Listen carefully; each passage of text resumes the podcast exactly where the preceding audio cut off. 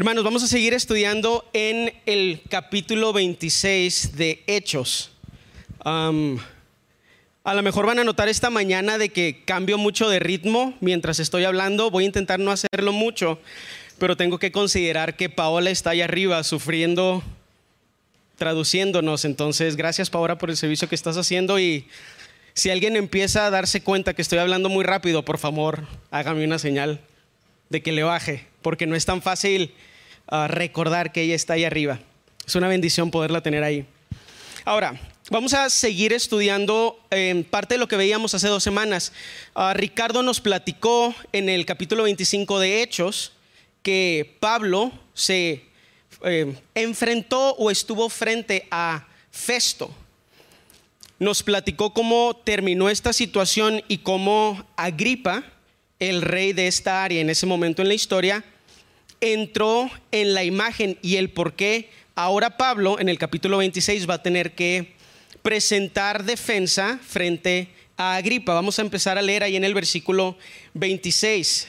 Uh, vers perdón, capítulo 26, versículo 1 y vamos a leer del 1 al 3. Dice así.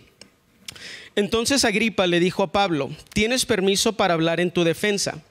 Así que Pablo, haciendo una seña con la mano, comenzó su defensa.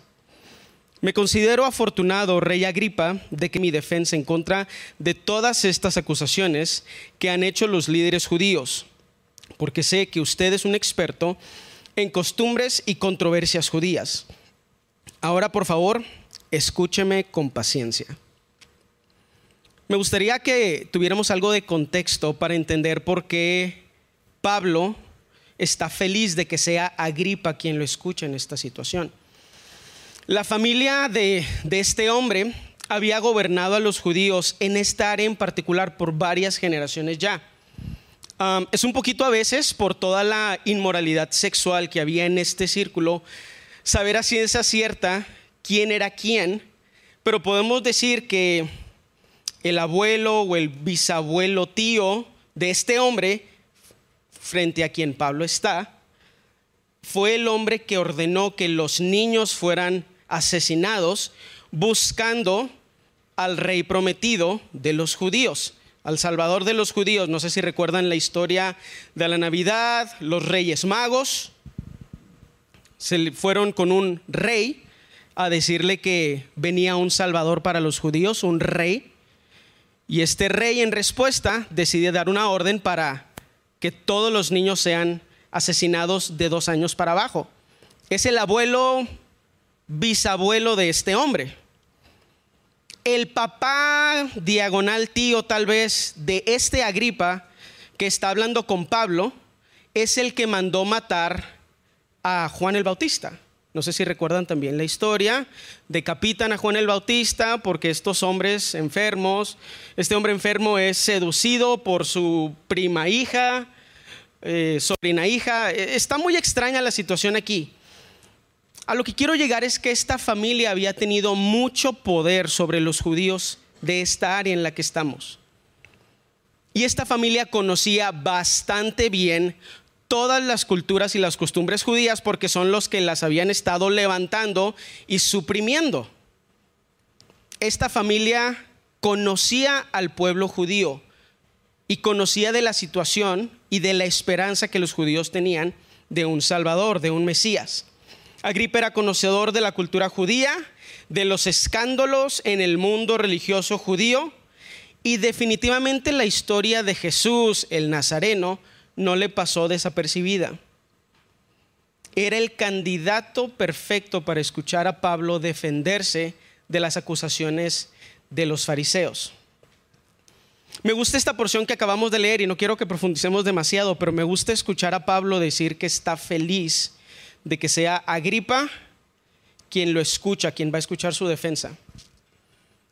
En esa situación, yo y tal vez la mayoría de nosotros no consideraríamos estar felices o no nos consideraríamos afortunados de tener que presentar defensa cuando estamos siendo acusados incorrectamente. Estamos siendo acusados de algo que no hicimos.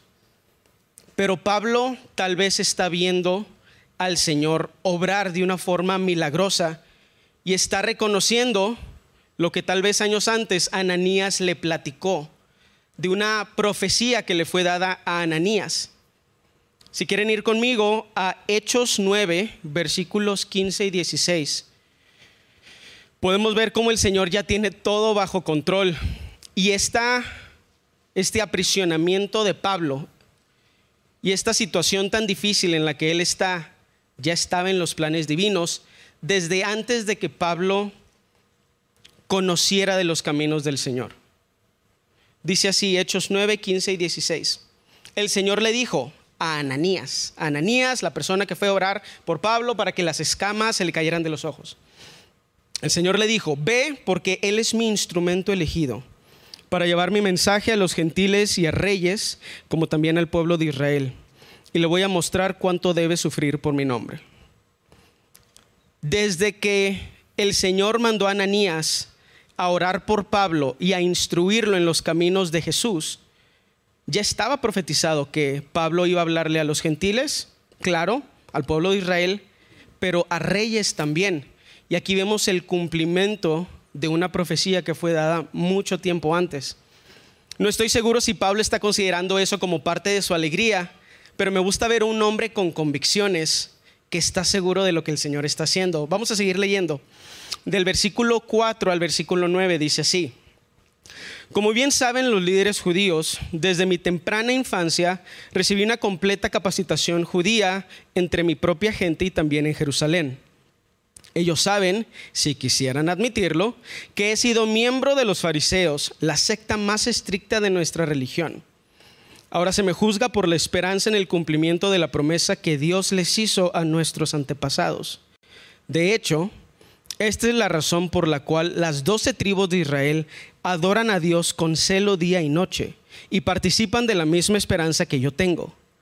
Aún así, Su Majestad, ellos me acusan por tener esta esperanza ¿Por qué les parece increíble a todos ustedes que Dios pueda resucitar a los muertos? Hay muchísima incongruencia en las acusaciones hacia Pablo. ¿En qué creían los judíos? ¿Qué les fue prometido a los judíos? ¿Y qué de lo que Pablo estaba predicando iba en contra de eso?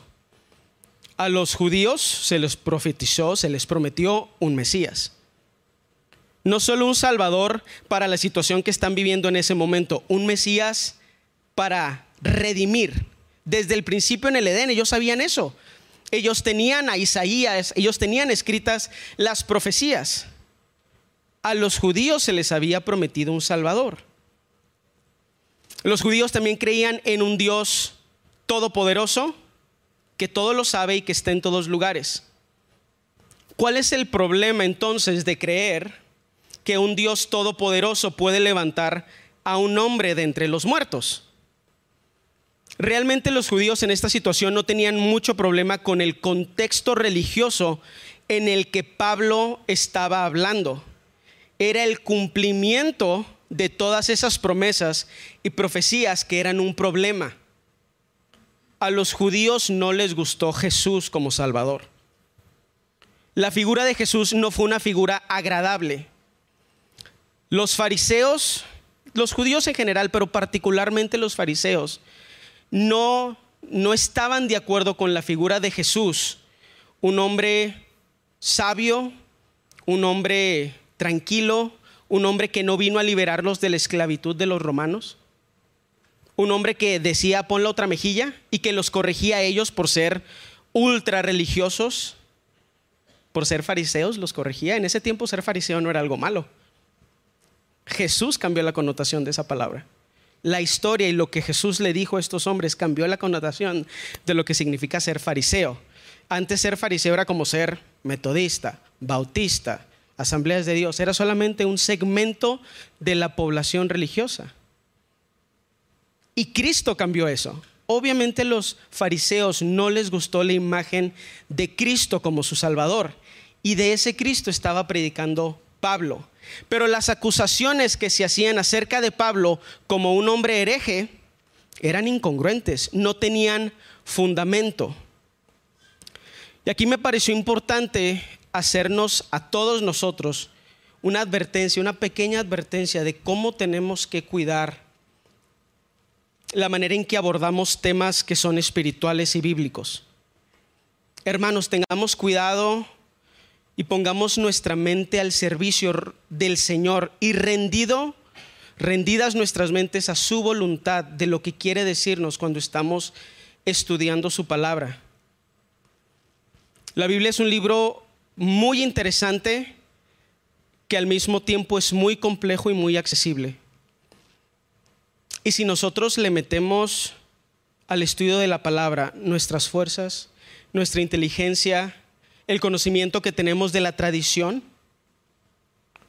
o a lo mejor lo que dice algún líder religioso muy famoso, podemos caer en el error. Los humanos nos equivocamos. Y no quiero que me malinterpreten. Debemos estudiar la Biblia. Es el manual del Señor para nosotros. Todo lo que el Señor quiere decirnos está representado en la palabra del Señor y podemos ver historias de nuestros hermanos que han vivido para Él. Estamos estudiando una. Pero necesitamos reconocer que el estudio de la palabra es un ejercicio espiritual, no intelectual. Si no me creen, pregúntenle a Olexi. Él estudió una maestría en teología y muchas de las personas con las que él estudió son ateos. Gente que estudia teología, la ciencia del conocimiento de Dios y gente que no cree en Dios. El estudio de la palabra del Señor no es solamente un ejercicio intelectual. Necesitamos reconocer que necesitamos del Espíritu Santo para comprender el mensaje que el Señor tiene para nosotros. Y todavía más me parece importante reconocer esa necesidad cuando vamos a compartirle a alguien más. Si tienes una conversación con alguien y alguien te está pidiendo consejo y viene un versículo a tu mente, necesitas tener cuidado y asegurarte de que es el Espíritu Santo el que te está hablando y no tu moralidad personal y tu deseo de corregir a esa persona y que deje de ser tan insoportable como es. Necesitamos asegurarnos de que es el Señor hablando a través de nosotros. Aun cuando estudiamos la palabra, aun cuando citamos la palabra, necesitamos asegurarnos que es el poderoso mensaje de la cruz el que habla y no nuestros estudios y no la información que tenemos y no el papel que está colgado en la pared. Estudiemos la palabra del Señor y dejemos que Él nos hable. Es un ejercicio espiritual. Es un libro interesante, claro. Hay muchísimas cosas históricas que podemos aprender de Él, sí. Dejemos que el Señor nos hable, que su espíritu dirija nuestro estudio. Y conforme desarrollemos esa disciplina, vamos a empezar a escuchar la voz del Señor en todo momento y vamos a poder reconocer su voz entre todo el ruido. Sigan estudiando la palabra, sigan buscando, empiecen a estudiar la palabra si no la estudian. Busquen comentarios, busquen consejo, busquen videos de YouTube, gloria a Dios, pero que eso no reemplace nuestra relación personal con el Señor dejemos que el Espíritu Santo mueva todas estas cosas, porque en ese tiempo no había gente más estudiosa y más conocedora que los que estaban acusando a Pablo. Y estaban equivocados con lo que ellos creían era la palabra de Dios en sus manos. Cuidemos esto y cuidamos nuestro corazón de estas cosas. Vamos a seguir leyendo el versículo 9, 10 y 11. Dice, yo solía creer que mi obligación era hacer todo lo posible para oponerme al nombre de Jesús de Nazaret. Por cierto, eso fue justo lo que hice en Jerusalén. Con la autorización de los sacerdotes principales, hice que muchos creyentes de ahí fueran enviados a la cárcel. Di mi voto en contra de ellos cuando los condenaban a muerte. Muchas veces hice que los castigaran en las sinagogas para que maldijeran a Jesús. Estaba tan violentamente en contra de ellos que los perseguí hasta en ciudades extranjeras. Pablo está describiendo lo que fue antes de conocer a Cristo en ese camino a Damasco. No sé si queda claro parte de esta porción. a veces como que el pasado de Pablo está muy nubloso y no entendemos el tipo de persona que era. En mi mente yo tengo a Pablo como un sicario religioso.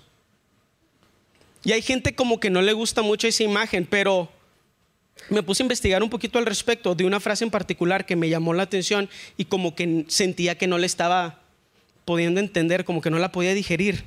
porque dice, di mi voto en contra de ellos cuando los condenaban a muerte, y muchas veces hice que los castigaran en las sinagogas para que maldijeran a Jesús. O sea, Pablo animaba, exhortaba, ordenaba a los guardias y al equipo de seguridad de las sinagogas para que torturaran a los cristianos hasta que ellos maldijeran el nombre de Jesús. Cuando entendí esto, no o sea, es obvio lo que dice ahí, pero no me había permitido pensar esto acerca de Pablo. En serio, Saulo de Tarso era un hombre despreciable. Imagínense creer algo tanto, tan profundamente y con tanta pasión, que odias a toda la gente que no cree eso. Hasta el punto de que cuando ellos expresan su creencia en algo diferente y tienes autoridad y poder sobre ellos, animas a las personas que están cuidándolos o resguardándolos o asegurándose de que no se puedan ir a otro lado, los animas a torturarlos. Y sientes satisfacción cuando esa gente claudica de su fe. Cuando dejan a un lado lo que creían. Yo sé que a veces así se siente Twitter, que parece que la gente nos quiere torturar hasta que dejemos de creer lo que creemos. Así se siente en las redes sociales, pero pues apagas el celular, te lo metes a la bolsa y problema resuelto. Esta gente tenía que pagar sus convicciones con su piel, porque los latigueaban hasta que su piel se levantaba. Vemos en la Biblia ejemplos de personas que sufrieron esta clase de castigo. Pablo vivió esta clase de castigo. Ese era Pablo antes de ir a Damasco y encontrarse con Jesús. Un hombre que creía tanto que estaba en lo correcto, que estaba dispuesto a lastimar y destruir a cualquier persona que expresara lo opuesto. Paréntesis. No hay que ser así, hermanos. ¿Qué tipo de cristiano eres? La gente te invita a fiestas. La gente le gustaría tener una conversación contigo. O tener que hablar contigo es como una tortura. Porque una vez que agarras el hilito latigueas a la gente con la verdad de la palabra, pues sí es la verdad de la palabra, pero en la peor forma posible, en el peor momento posible, con la mayor cantidad de humillación y pecado posible. Este no es el ejemplo de Pablo que debemos seguir. La palabra del Señor es una, es una espada de dos filos. Úsala con sabiduría. Úsala con amor. Y si no hay amor en tu corazón cuando le hablas a la persona que le estás hablando, tal vez deberías de guardar silencio. Orar, y a lo mejor a la siguiente, es momento de hablar de esa verdad que sientes. Pero si no lo puedes hacer con amor, mejor que guardes silencio. Si no puedes escribir con amor, mejor que no lo hagas. El Internet dura para siempre y lo que escribiste yo he estado en esa situación, hay cosas que sé que están en internet, que dije que son la verdad bíblica, pero que me avergüenza haberlas dicho porque no las dije con la motivación correcta. Las dije para humillar a la otra persona. Y pues no soy peor que nadie, esa es la triste realidad. Entonces probablemente todos ustedes han hecho algo de eso. Cuidado. Cuidemos al Cristo que estamos predicando. Cuidemos el Evangelio que estamos predicando. Es un Evangelio de amor y de restitución. No es un Evangelio de humillación. Quiero poner un poquito esto en contexto utilizando Filipenses 3. me gusta un poco más cómo lo describe ahí Pablo que cómo se describe aquí. En Filipenses 3 del 4 a 6 podemos ver las credenciales de el señor don fariseo Saulo de Tarso. Dice así, Filipenses 3 del 4 al 6. Aunque si alguien pudiera confiar en sus propios esfuerzos, ese sería yo está diciendo Pablo. De hecho, si otros tienen razones para confiar en sus propios esfuerzos, yo las tengo aún más. Fui circuncidado cuando tenía ocho días de vida. Soy un ciudadano de Israel de pura cepa y miembro de la tribu de Benjamín. Un verdadero hebreo como no ha habido otro. Me da mucha risa que Pablo está hablando de sí mismo y lo puede hacer con tanta confianza. Fui miembro de los fariseos, quienes exigen la obediencia más estricta a la ley judía. Era tan fanático que perseguía con crueldad a la iglesia y en cuanto a la justicia obedecía la ley al pie de la letra. Todos los logros, todas las medallas, todos los certificados religiosos que Pablo tenía pasaron a ser basura, porque siempre fueron eso. La ley de los hombres se ve buena para los que no son santos. Pero Pablo en el camino a Damasco encontró algo mucho mejor, encontró a Cristo y una vida fuera de la esclavitud del pecado, pero también fuera de la esclavitud a la ley. En el camino a Damasco, Pablo encontró a un amigo, a un amigo perfecto que ahora iba a determinar todo el camino de la vida de Pablo. Vamos a ver esto en el versículo 12 al 15, ahí en Hechos 26, dice así, cierto día yo me dirigí a Damasco para cumplir esa misión respaldado por la autoridad y el encargo de los sacerdotes principales. ¿Cuál era la misión? Encontrar a los cristianos, torturarlos hasta que dijeran que ya no creían en Cristo y también la parte de la misión era matar a los que no pudieran convencer. O sea, los torturo.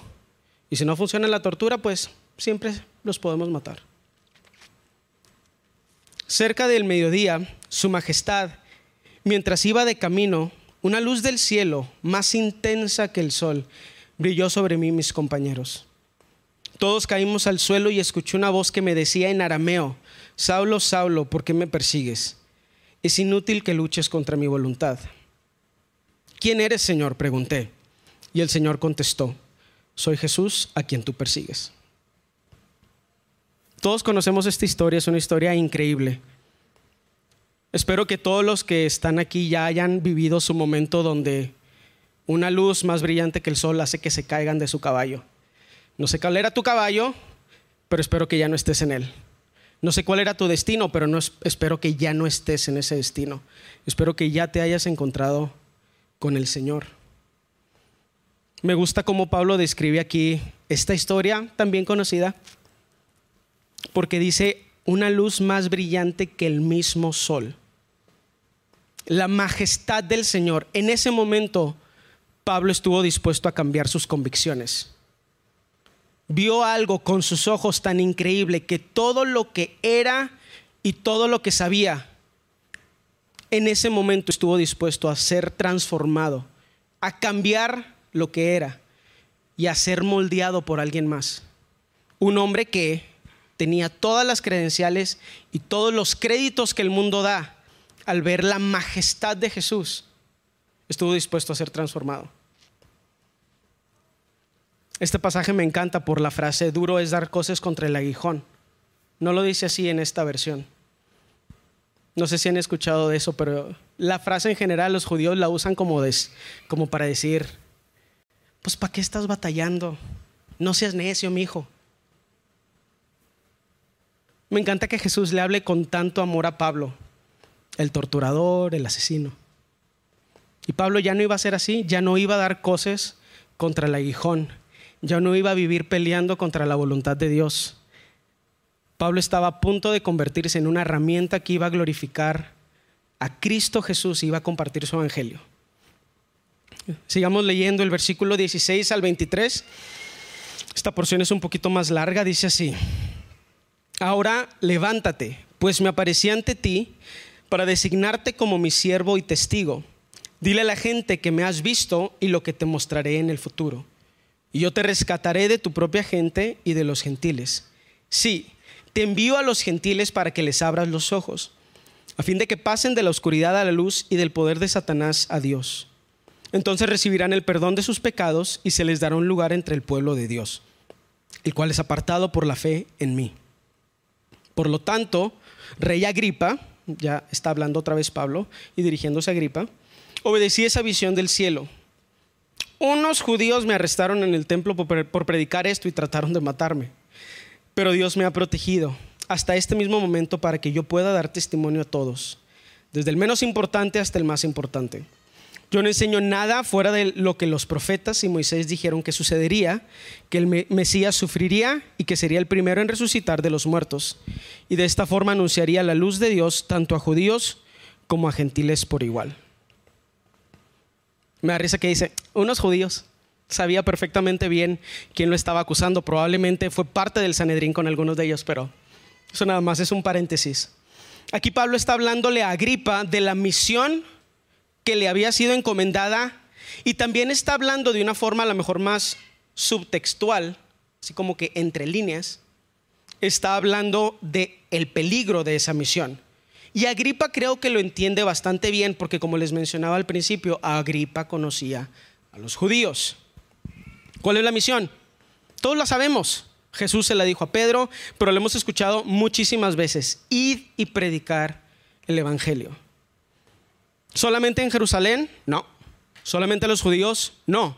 Alguien tenía que hacer el trabajo de literalmente ir y alcanzar a los gentiles.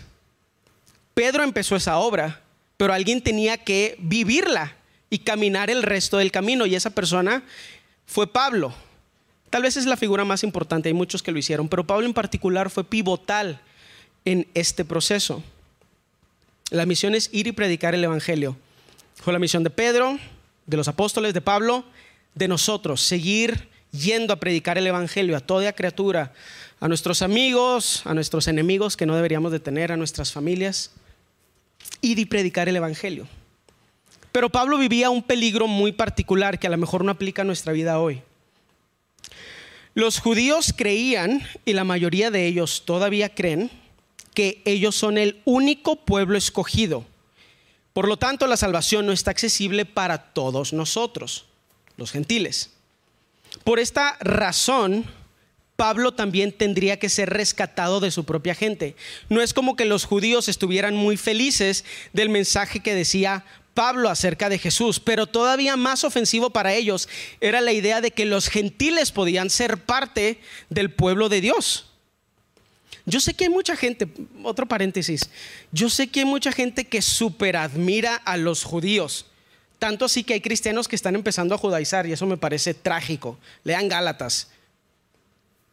Pero los judíos no piensan tan bien de nosotros. ¿Es el pueblo de Dios? Sí, oramos por ellos. Claro. ¿Son dignos de admiración? ¿Siguen a Cristo y sus pasos y sus obras? De ninguna forma. Ya tenemos en Cristo lo que necesitamos. Y a pesar de que deseamos bendición para el pueblo de Israel, necesitamos reconocer que los judíos no están viviendo el modelo de lo que Cristo vino a poner sobre nosotros, lo que Cristo vino a ejemplificar.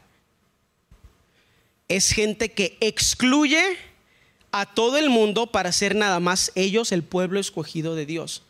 Y el mensaje que Dios está expresando a través de Pablo es muy diferente y muy chocante a lo que ellos creen.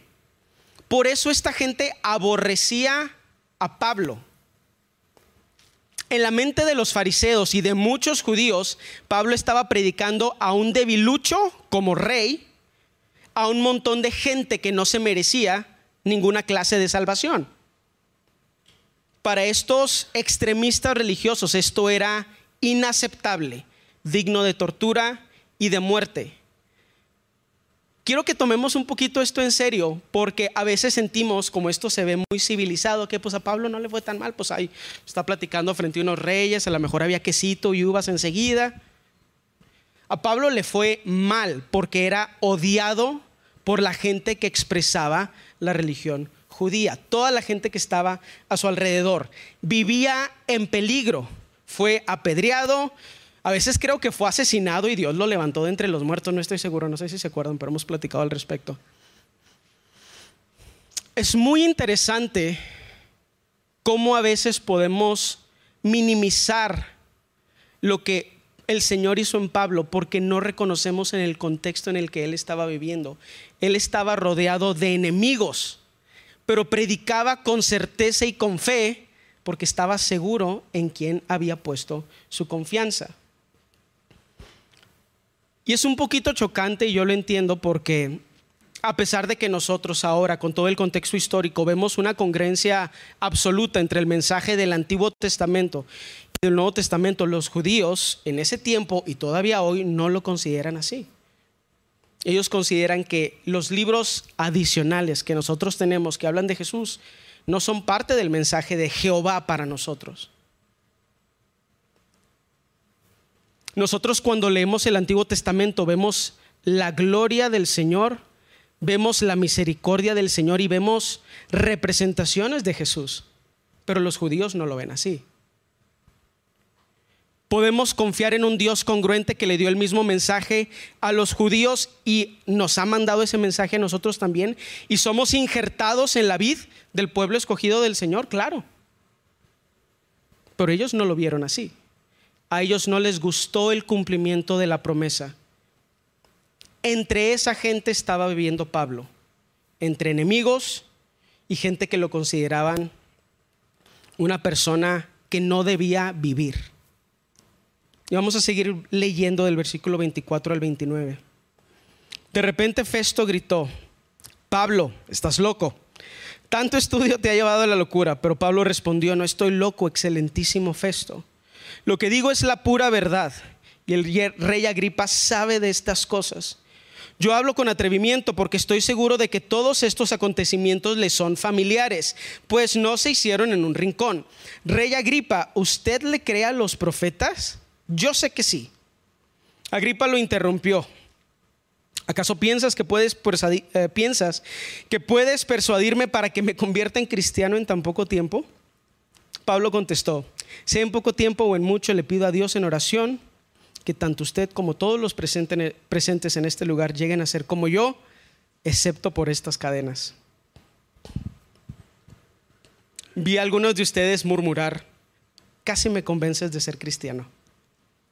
No sabemos, eh, incluso en las notas de esta misma traducción NTV, eh, se agrega esa frase como una traducción alternativa. La Reina Valera, ah, la Biblia de las Américas, esta porción, si no me equivoco, dice, Pablo, casi me convences de ser cristiano. Qué trágico, ¿no? El entendimiento de Agripa estaba cerca de la verdad pero su mente y su corazón no querían aceptarla. Aún Pablo, con toda su elocuencia y con la llenura del Espíritu Santo, no pudo convencer a una persona que no quería reconocer a Jesús como el Señor.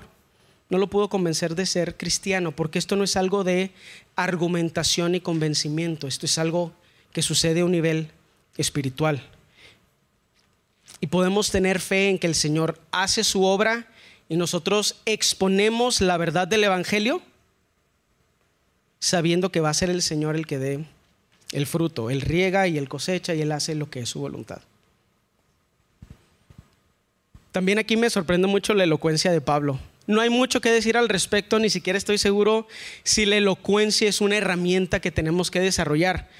Pero aún así se me hace bastante increíble cómo lo dice sea en poco o en mucho tiempo, le pido a Dios en oración que tanto usted como todos los presentes en este lugar lleguen a ser como yo, excepto por estas cadenas. Lo más raro de esta situación es que en un grupo lleno de reyes y políticos, Pablo era el único libre.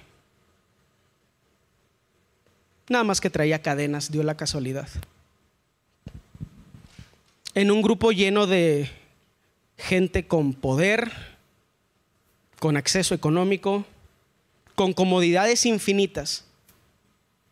Pablo era el único que era libre, porque era el único que conocía al que nos puede dar libertad. Hermanos, cuando hablamos con gente que no está en Cristo, necesitamos verlos con compasión, porque esa gente no vive en libertad son esclavos del pecado, son esclavos de la ley. Se están perdiendo de la experiencia más maravillosa en el universo, una amistad, una relación uno a uno con Jesucristo. No los vean como sus enemigos. No los vean como gente a quien se tiene que a quien se tiene que someter o destruir para que la verdad pueda ser expuesta a más personas. Véanlos con compasión. Es gente que vive encadenada. Por eso creo que Pablo lo dijo con tanta elocuencia, pero tal vez es algo que venía desde adentro. Él, encadenado, veía a toda esta gente, veía a toda esta gente vestida de oro y de púrpura con compasión, porque él tenía algo que ellos no tenían. Y su deseo, aún encadenado y siendo acusado, era que todos ellos pudieran conocer a la persona que Pablo ya conocía. El torturador, el sicario religioso ahora es esta persona, que ve a personas arriba y abajo con compasión. Qué difícil es a veces ver con compasión a las personas que nos han lastimado. Es muy difícil a veces ver con compasión a personas que percibimos que tienen todo. Pero eso es lo que hace el Espíritu Santo en nosotros. Más poderoso que la empatía. La compasión. Ver en la otra persona la necesidad de Cristo Jesús. Tiene dinero, muchos carros, un montón de empresas, pero necesita a Cristo Jesús. No tiene dinero, acaba de perder su trabajo. Lo que necesita es a Cristo Jesús. Eso se puede, eso se va a desarrollar en una relación, se va a convertir y complementar en todas las otras cosas que estudiamos en la palabra. Vamos a compartir el pan, vamos a compartir nuestras bendiciones con estas personas que a lo mejor están en necesidad económica. Pero lo que vamos a tener en común no es el dinero, no es la comida, no es el espacio. Lo que vamos a tener en común es a Cristo. Cuando hablemos del Señor, veamos a la gente con compasión. Veámoslo, veámoslos con el potencial de Cristo en sus vidas. Este es el Evangelio que Pablo está predicando. Cristo por sobre todas las cosas, Cristo guiando nuestras vidas y Cristo para toda la gente. Los Agripa eran gente muy agradable, pero Cristo también para ellos. Cristo guiando sus vidas y tomando el control de sus decisiones. Prediquen a ese Cristo Jesús. Perdonen a sus padres, perdonen a sus madres, perdonen a los que los han ofendido Véanlos con compasión sobrenatural que solamente el Espíritu Santo puede construir, construir dentro de nosotros y luego predíqueles a Jesús. Háblenles con compasión, suaves como una paloma, sagaces como una serpiente. Vamos a terminar este pasaje leyendo el versículo 30 y 32. Entonces el rey, el gobernador, Berenice y todos los demás se pusieron de pie y se retiraron. Mientras salían, hablaron del tema y acordaron, este hombre no ha hecho nada que merezca la muerte o la cárcel. Y Agripa le dijo a Festo, podría ser puesto en libertad si no hubiera apelado al César. Y así se acaba el capítulo. Pablo va a seguir en Pablo va a seguir detenido, tal vez es la palabra que se puede usar. Va a vivir muchas aventuras después de esto y lo vamos a seguir estudiando. Pero creo que hay algo muy especial que podemos aprender de esta porción, a pesar de que hay muchas cosas. Porque podemos ver a Pablo siendo obediente, podemos ver a Dios proveyendo todas las necesidades de Pablo y todas las oportunidades que le dio y las situaciones en las que les puso para que él fuera glorificado. Pero cuando yo estudiaba esto, no podía dejar de pensar en ¿Qué motivó a Pablo para vivir así como vivió y enfrentarse a estas situaciones como lo hacía? Y creo que es la fe, la certeza de en quién confiamos. Pablo sabía, tenía la certeza absoluta de que el trabajo que Cristo había hecho en la cruz lo había transformado a él como persona y que ahora el Espíritu Santo lo estaba, eh, lo estaba utilizando para hacer la voluntad del Padre en él y a través de él. Pablo estaba siendo transformado y estaba transformando su alrededor. Y conforme al plan divino, Pablo era puesto en diferentes situaciones para seguir haciendo el trabajo de ser transformado y transformar su alrededor. Y en la superficie esta historia a lo mejor parece como la historia de Pablo. Y pues no hay mucha aplicación porque a lo mejor nosotros nunca vamos a estar encadenados frente a un rey. Pero creo que el cimiento de esta historia aplica para nosotros perfectamente. Porque Pablo no es el protagonista de esta historia. Cristo es el protagonista de esta historia. No fue Pablo quien hizo estas cosas. Fue Cristo en Pablo quien hizo estas cosas. Pablo lo dijo, no me lo estoy inventando. Dice Gálatas 2.20. Mi antiguo yo ha sido crucificado con Cristo. Ya no vivo yo, sino que Cristo vive en mí. Así que vivo en este cuerpo terrenal confiando en el Hijo de Dios, quien me amó y se entregó a sí mismo por mí. Ya no vives tú, ahora vive Cristo en ti. ¿Qué necesitas hacer? Porque sé que hay algunos de nosotros que a veces cuando escuchamos esto se siente como una acusación o se siente como algo excluyente. Ya no vivo yo, más Cristo vive en mí y piensas, ¿cómo es posible que Cristo vive en mí si hago A, B, C, D? Y se nos acaban las letras y podemos enlistar todas las cosas en las que vemos o creemos ver que Cristo no está obrando en nosotros. Necesitas poner tu fe, tu confianza en el Señor y vivir en este cuerpo terrenal con la carne que quedó o la carne que vive todavía en nosotros y con la que a veces tenemos que lidiar.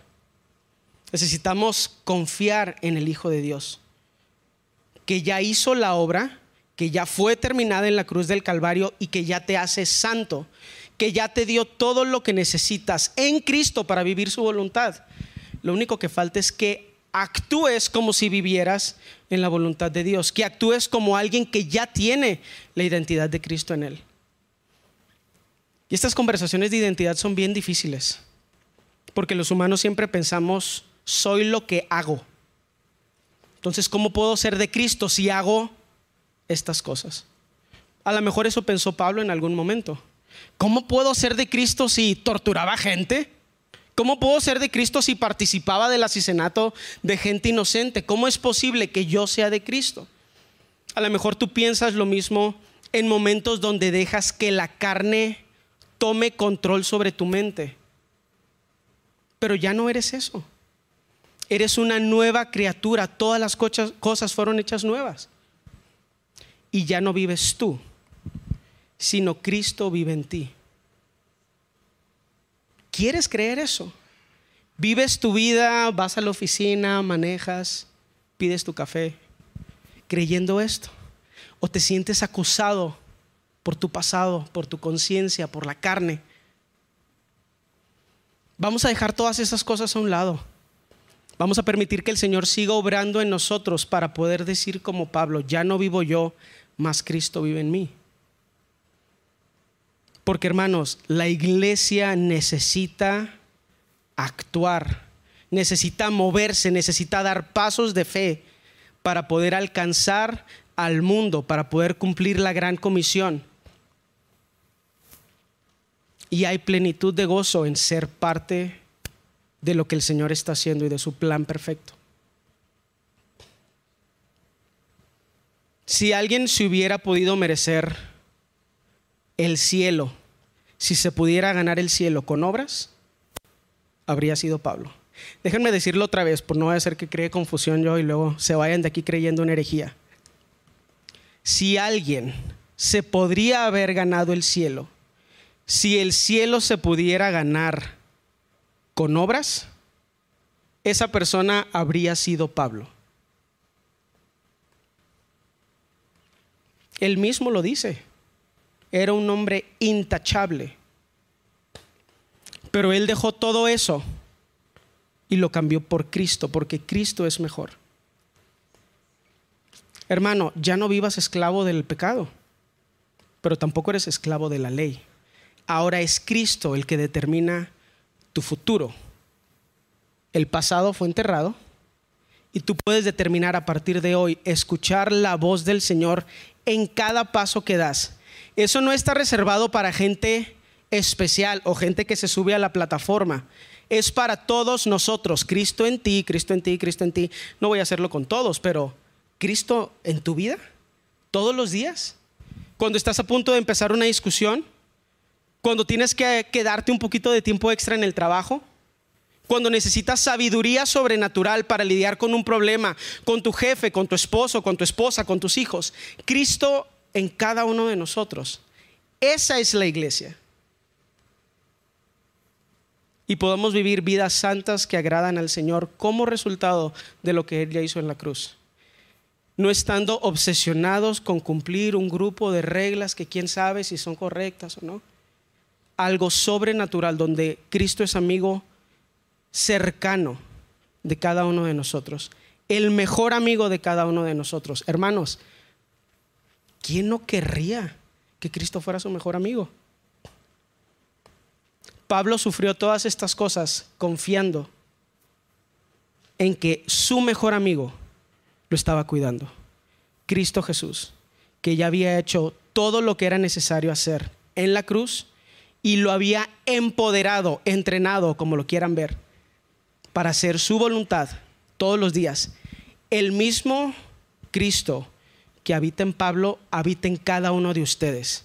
Y si no estás seguro que mora en ti, acércate con alguien. Vamos a caminar eso juntos. La libertad que tenemos en el Señor no se compara con nada. Es incomprensible desde una perspectiva humana, pero la podemos vivir y entender juntos. Vamos a dejar que el Señor haga eso. Vamos a permitir que su iglesia se extienda y ejemplifique este evangelio y que cuando la gente nos vea vivir nuestras vidas, en la oficina, en nuestras casas, en cualquier lugar en donde estemos, puedan ver que hay algo en nosotros que no se puede conseguir en ningún otro lugar. Vamos a orar. Gracias Padre porque sabemos que estás en medio de nosotros. Pero todavía más, Señor, sabemos que vives en nosotros. Que ya no vives, que tú no vives en un templo, que tú no vives en un lugar rodeado de cuatro paredes. Nuestro corazón es tu templo. Te pido, Señor, si hay alguien en esta mañana o esta casi tarde que no siente eso, que no se siente digno, que no se siente conectado. Te pido, Señor, que le des valentía a esa persona para acercarse a ti, para acercarse a alguna de las personas que lo rodean y que lo aman aquí en esta congregación, para que podamos vivir la plenitud de gozo en ti, en tu libertad, disfrutando lo que tú ya hiciste en la cruz y lo que tú estás haciendo en nosotros. Y los que estamos en ti, Señor, recuérdanos lo mucho que te necesitamos. Todos los días en las mañanas, recuérdanos que tú eres nuestro amigo que ahí está entre nosotros. Y que tu poder sobrenatural, que no se puede explicar lógicamente, transforme nuestras vidas y que nosotros podamos ver el fruto de lo que tú has hecho. Porque ya lo hiciste, Señor, pero necesitamos que tú transformes nuestros hábitos, nuestras costumbres. Danos la fe que se requiere para caminar así. Nos ponemos en tus manos. Amén.